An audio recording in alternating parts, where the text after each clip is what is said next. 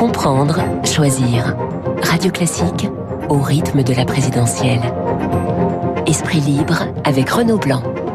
Et avec Eugénie Bastier, ma consoeur du Figaro. Bonjour Eugénie. Bonjour Renaud. On va débuter avec euh, Valérie Pécresse et euh, ce meeting dimanche au Zénith.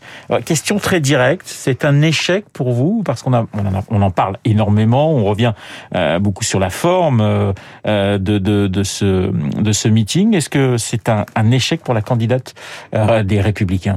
Écoutez, moi je n'aime pas les meutes, donc je ne me joindrai pas à l'alali contre Valérie Pécresse. tout le monde s'y est mis depuis ce week-end en critiquant la forme euh, de, son meeting et effectivement euh, il est difficile de dire qu'elle a été excellente euh, sur scène. Effectivement, elle a eu un, une difficulté à s'exprimer qui me paraît évidente. Euh, je ne crois pas que ce qu'il faille attribuer euh, ces critiques au machisme, comme a pu le dire Valérie Pécresse, même si évidemment il y a quand même un problème pour les femmes en politique d'incarner.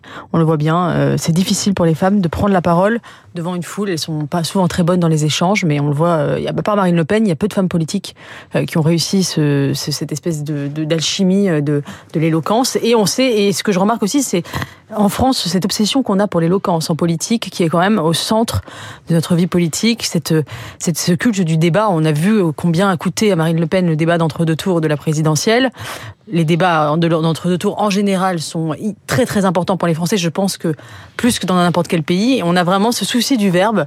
Et euh, effectivement, Valérie Pécresse a déçu sur ce point-là. Et euh, pour les pour beaucoup de Français, en tout cas, c'est une c'est une faiblesse. Mais moi, ce qui m'intéresse, ça c'est pour la, la, la forme. Mais pour vous, il y a une question de fond. Exactement. Pour moi, le problème est pas tant la question de la forme que celle du fond. Et ce qu'on voit depuis euh, le début de la campagne de Valérie Pécresse, c'est une difficulté euh, à se frayer un chemin entre euh, la droite dure et Emmanuel Macron. On n'a pas de marque Pécresse qui émerge comme il existe une marque Macron une marque Zemmour, comme l'a défini le, politologue Raphaël Yorka en parlant de la marque Macron, c'est le neutre, c'est-à-dire neutraliser en prenant un petit peu de la gauche, un petit peu de la droite. La marque Zemmour c'est euh, l'épopée à la sauce Netflix euh, au service d'un récit euh, national. Et on voit que Valérie Pécresse a du mal à, inventer une histoire, à inventer son propre récit, à inventer son, son, son, à se raconter, à porter un, récit. Et je, et je pense que c'est pas tant de sa faute à elle que d'une, d'un problème général de recomposition politique. C'est-à-dire, mmh. est-ce qu'il y a de la place dans l'espace politique français entre un Emmanuel Macron qui est une une planète euh, centrifuge qui attire comme ça les forces politiques et euh, qui et on voit bien que le PS et LR sont un peu des astres morts qui tournent autour de la planète Macron et qui ont du mal à, à sortir de cette orbite. Euh, et cette tripartition de l'espace politique telle qu'elle avait été réfléchie, pensée et établie par Emmanuel Macron en 2017 entre d'un côté une droite dure de l'autre une extrême gauche et au milieu un grand centre politique, il est difficile de s'extraire de cette tripartition et je crois que Valérie Pécresse euh, n'y arrive pas pour le moment. Euh, et c'est moins de sa faute à elle personnelle que d'ailleurs un, voilà une structure de notre vie politique qui aujourd'hui est, très très difficile. Dans votre journal d'ailleurs il, il, y a deux jours il y avait cette étude sur euh, qui incarne la droite. Et on voyait bien alors elle arrivait en tête avec 53% des, des, des, des, suffrages mais elle était pratiquement dans un mouchoir de poche avec Marine Le Pen et avec euh, Emmanuel Macron. Zemmour était en embuscade. C'est vrai ce que vous disiez c'est cette, cette difficulté pour elle de se retrouver entre le centre droit incarné pour certains par Macron et la droite dure telle qu'elle est avec Marine Le Pen et, Éric Zemmour. Oui, on a, elle a du mal à voilà créer son, sa propre histoire, son propre récit. Elle a, elle a repris le mot euh, grand remplacement tout en voulant s'en détacher, euh, sans qu'on comprenne vraiment exactement ce qu'elle entendait par, par, par là, euh, comme si c'était un espèce d'appel du pied aux électeurs de Zemmour, tout en finalement rejetant aussi l'idéologie le, zémoriste. Enfin, on, on, a du mal à voilà à, comprendre et à suivre son, son récit euh, politique et, euh, et, son, et, sa cohérence idéologique. Et c'est ça, c'est ça le, le problème, c'est qu'elle est écrasée euh, entre une tenaille qui est aujourd'hui difficile à desserrer. Alors les prochains sondages seront intéressants. Je vous propose de, de passer au, au, zapping. On va écouter Fabien Roussel qui était chez nos confrères de, de France Inter euh, il y a quelques minutes. Il rappelle l'essentiel de son programme. Pour lui, les Français ont le droit au bonheur. On l'écoute on a eu trop depuis 10, 15, 20 ans euh, de réformes euh, punitives, d'économies. On a demandé aux Français de faire des efforts incroyables. Nos services publics ont été abîmés. Je dis basta. Je veux des réformes heureuses. Je veux croire au bonheur parce que c'est possible et dire aux Français que l'argent est là. Il coule à flot pour certains. Mettons-le au service du développement humain et de la planète On va écouter Xavier Bertrand chez nos confrères d'Europe. Euh, il revient sur le terme de grand remplacement qui fait beaucoup débat depuis deux jours. Et ce grand remplacement, ce terme utilisé par Valérie Pécresse dimanche aux Zénith de Paris, on l'écoute. Le grand remplacement, c'est pas nous, c'est pas notre conception. L'avis d'Éric Ciotti, l'avis de Xavier Bertrand, ça compte moins que l'avis de Valérie Pécresse. C'est ni Éric Ciotti ni moi-même qui sommes les candidats, c'est Valérie Pécresse. Et elle a remis clairement les choses à leur place hier matin et elle a bien fait. Un petit commentaire sur ce que vient de dire euh, Xavier Bertrand sur ce terme. Mais de ce, qui grand- est, ce qui est intéressant, je trouve, c'est euh, à la fois chez Fabien Roussel ou dans l'idée de grand remplacement, euh, les jours heureux de Fabien Roussel ou le grand remplacement, ce sont des récits qui sont euh, structurés, idéologiques, Ouais. et qui offrent finalement une vision du monde globale. C'est-à-dire, euh, quand Fabien Roussel dit l'argent va couler à flot, les jours heureux, on dirait c'est injuste, hein, le bonheur est une idée, une, une idée neuve en, en Europe. Euh, mais et le grand remplacement, c'est aussi un récit totalisant, une, clé de lecture du monde qui peut être euh, jugée réductive, ré- réductrice, mais qui explique. Et je pense que c'est ça qui fait peut-être défaut à la droite aujourd'hui, c'est de ne pas avoir ce grand récit, cette grande clé euh, qui était celle de Nicolas Sarkozy en 2007 avec le retour de, la droite. Euh, il avait effectivement fait le procès de mai 68, le retour de l'autorité. C'était nouveau, c'était un récit qu'on n'avait pas entendu. Là, on n'arrive pas à avoir ce grand récit du côté de la droite. Justement, parler de Nicolas Sarkozy, une toute petite question sur, j'allais dire, son, silence pour l'instant. Comment l'interprétez-vous Parce qu'on ne sait toujours pas finalement si s'il va balancer pour Valérie Pécresse ou pour Emmanuel Oui. Macron. Je pense que c'est une question de journaliste et que ça intéresse pas vraiment les, les, les Français parce que Nicolas Sarkozy, il a perdu la primaire en 2016. Euh, je suis pas sûr que son poids dans l'électorat soit décisif. Euh, et donc, euh, Il attendre. reste une figure quand même Oui, pour, il les- reste une pour- figure, mais, euh. C'est sûr que ça ferait pas de mal à Valérie Pécresse d'avoir son soutien, mais euh, je crois que c'est, c'est on est, on est, on a changé de schéma et qu'aujourd'hui, euh, euh, c'est, c'est pas, c'est pas ce genre de, de ralliement euh, politicien qui, qui va changer la donne euh, en profondeur. Eugénie, vous vouliez revenir sur la phrase de Yannick Jadot prononcée dimanche chez nos confrères de Radio J. Zemmour serait le juif de service de l'extrême droite.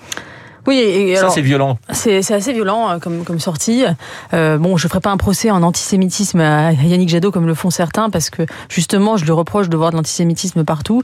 Euh, ça, ça devient pénible, y compris chez Zemmour euh, qui est, qui qui est juif. Euh, mais mais c'est vrai que moi, ce qui me frappe, c'est plutôt la radicalisation de Yannick Jadot, qui fait partie d'ailleurs de ce que je, ce dont je parlais de ce phénomène de tripartition politique. C'est-à-dire que Jadot, qui pourrait être la voie médiane entre Emmanuel Macron et euh, l'extrême gauche, euh, finalement, de- depuis le début de cette campagne, ne fait que se radicaliser. Euh, finalement, comme Valérie Pécresse fait du Zemmour, Yannick Jadot fait, fait du Mélenchon. Euh, et euh, Sandrine Rousseau gagné en quelque ah sorte. exactement, c'est Sandrine Rousseau qui a, Oui. qui a pris. C'est lui qui a gagné la primaire, mais on dirait que dans sa tête il y a Sandrine Rousseau. Quand il dit Zemmour parle de pulsions de mort, je porte des pulsions de vie. Enfin, c'est d'une c'est d'une binarité assez assez consternante. Et, voilà. Et quand il a dit il y a quelques jours que ceux qui défendaient le nucléaire étaient des l'extrême droite, ce qui est absolument absurde. Et je crois qu'il y a un il vrai va pro- mettre Fabien Roussel alors dans, le- dans voilà, exactement. Et je crois qu'il y, a- il y a un vrai problème aujourd'hui euh, chez Jadot, c'est qu'il aurait pu incarner euh, l'écologie euh, raisonnable, qu'il aurait pu séduire le centre-gauche et qu'il en est incapable et qu'il est en voie de, de radicalisation, ce qui fait qu'il il terminera à moins de 10%. Il Euh, est à 5% dans les sondages. voilà, et, il y a une d'ailleurs euh, hier ou avant-hier, il y a eu une motion qui a été adoptée ou il y a 15 jours euh, par le Conseil fédéral d'Europe Écologie Les Verts qui en dit très très long qui s'appelle sur les habitants des quartiers. Alors c'est une motion écrite en écriture inclusive et qui dit EELV doit assumer euh, sa conscience, son éveil et même son wokisme vis-à-vis des millions de Français point E, point S racisés, victimes au quotidien de discrimination. Voilà ce que c'est devenu euh, Europe Écologie Les Verts, c'est-à-dire c'est vraiment euh, la gauche woke radicalisée. Euh, et je crois que c'est euh, dommage pour l'écologie politique qui aurait pu proposer une offre une offre raisonnable. Il a loupé sa, il loupe sa campagne en quelque sorte pour Yannick Jadot parce qu'on le présentait comme une personne un peu plus ouverte, on va dire que les autres candidats qu'on avait connus dans le passé du côté de l'écologie. Il loupe complètement sa campagne. Après, euh, c'est toujours pareil. C'est comme euh, Valérie Pécresse. euh, la, centrifugeuse Macron est tellement puissante que finalement, elle renvoie. Elle renvoie vers les vers les extrêmes euh, tout, tout tout ce qui peut graviter euh, entre lui et les extrêmes et c'est d'ailleurs très dangereux pour la démocratie parce que je crois qu'on a besoin euh, d'une droite et d'une gauche modérée entre guillemets et et que et que avec avec ce qu'est en train d'installer Emmanuel Macron c'est un face à face entre entre lui et des positions populistes extrêmes qui, qui qui est sans fin parce que effectivement c'est lui qui à la fin ramasse le morceau. Voilà, Emmanuel Macron qui n'est toujours pas candidat. On attend, on attend, on a jusqu'au 4 mars. On va changer totalement de sujet, Eugénie, avec la une de votre journal, à la une du Figaro. Franglais, l'Académie tire la sonnette d'alarme. Euh, pour vous, il faut vraiment, ça devient préoccupant ces, ces, ces mots, mélange de français et d'anglais que l'on voit à peu près partout, aussi bien dans des entreprises que euh, dans des municipalités, dans de la publicité. Il faut faire très attention. On est en danger. La langue française est en danger. Bien sûr. Je pense qu'il y a deux menaces qui sont aujourd'hui qui pèsent sur la langue française. C'est euh, son idéologisation et sa mercantilisation.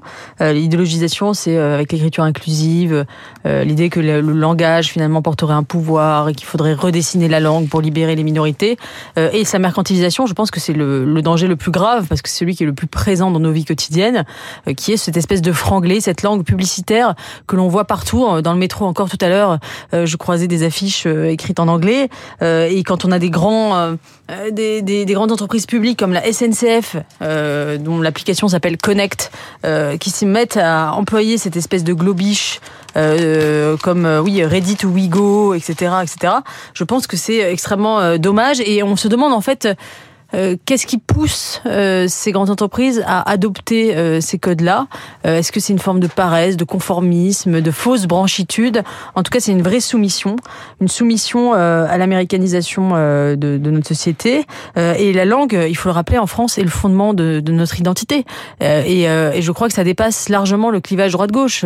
ça peut rassembler tous les camps, enfin au-delà de, l'idéologie. Mais la langue française, elle se nourrit toujours au génie de, des langues étrangères on mélange. Oui, mais alors là, euh, c'est comme le déficit, c'est comme le, c'est comme le déficit commercial, le déficit linguistique, linguistique, euh, il est quand même très très euh, très très déséquilibré parce qu'on importe beaucoup plus de mots qu'on en exporte.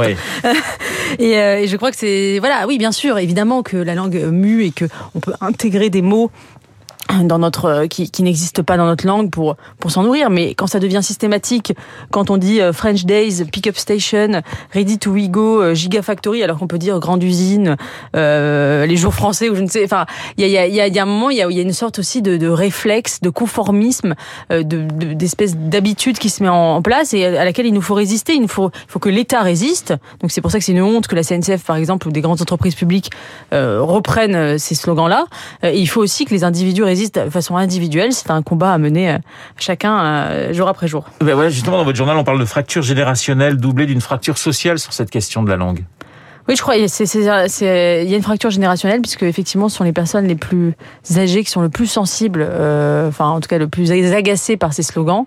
Euh, et malheureusement, euh, une grande partie de la jeunesse baigne dans cette espèce de franglais permanent, euh, parle un espèce de sabir mêlé de mots euh, euh, anglais et, et, et, y a une, et je pense que c'est un appauvrissement terrible de notre langue parce que notre langue euh, et surtout la langue française qui a une, qui a une forme de, de clarté euh, crée aussi une vision du monde, un, un, état d'esprit qui est différent et en fait l'appauvrissement de la langue est un appauvrissement culturel et un appauvrissement des visions du monde pour une langue l'anglais qui est une langue de la communication, une langue utilitaire qui n'a pas forcément qui a des richesses mais qui ne sont pas les mêmes que celles que le français.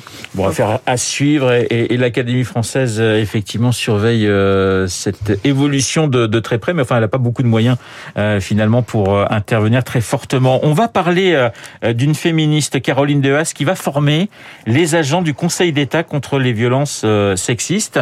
Alors je sais que ça, ça vous fait, ça vous fait réagir. Je sens un petit sourire, mais comment dire J'avoue, j'étais assez sidérée quand j'ai appris ça, que, que Caroline Dehaas, donc une militante euh, néo-féministe euh, intersectionnelle qui, porte euh, une radicalité idéologique totale, qui qui pense, qui, qui, encore récemment a écrit que la justice était une institution anti-femme, ainsi que la police, euh, ait été choisie par la plus haute juridiction de l'État français pour former ses agents à l'antisexisme, euh, finalement les bras m'en tombent. Euh, surtout que c'est quelqu'un qui a qui, qui, finalement fait commerce de son féministe, féminisme et pour employer un anglicisme parce que je n'arrive pas à trouver l'équivalent en français, c'est elle qui ah, fait du féminisme, euh, qui êtes qui fait d'une sorte de féministe washing, c'est-à-dire ah. qu'elle va voir les entreprises en disant voilà bah écoutez vous êtes enfin en gros elle, elle a un discours idéologique très fort en disant l'État est sexiste, la justice est sexiste, la police est sexiste et, et après elle, elle, vend des formations qui ensuite permettent de désexiser ou de, de, de patriarcaliser ces institutions. donc elle vit des causes que euh, l'entrepreneuse vit des causes que la militante euh, dénonce. C'est un business. Mais le problème C'est, là, euh, c'est le Conseil d'État finalement. Et le problème, c'est que nos, nos institutions cèdent Oui. euh, à, ce, à ce chantage. Et pareil, il y a une sorte de, c'est comme pour le franglais. Je, je trouve qu'il y a une sorte de soumission, de conformisme. On ne veut pas dire non. On va être, dans- on va être à la mode. On veut suivre. On a peur peut-être aussi de de, de, de, dire non. Et puis c'est aussi parce que ça a été prévu par la loi, puisque depuis 2013, vous avez des accords qu'on appelle égalité homme-femme qui qui rendent obligatoire euh, ce genre de formation. Euh, et euh, et c'est tout un, un business qui se développe. Moi, j'appelle ça le commerce d'indulgence du 21e siècle. Vous savez, on- à la- au Moyen Âge, on vendait des indulgences pour aller au paradis. Maintenant, Ouais. on vend des formations pour gagner le, le paradis féministe et woke. Bon ben voilà, vous avez une semaine pour trouver quelque chose de mieux que, que washing pour hein, pour votre prochaine expression. Eugénie Eugénie Bastier dans Esprit Libre comme tous les mardis sur l'antenne de Radio Classique. Je vous souhaite une excellente semaine Eugénie.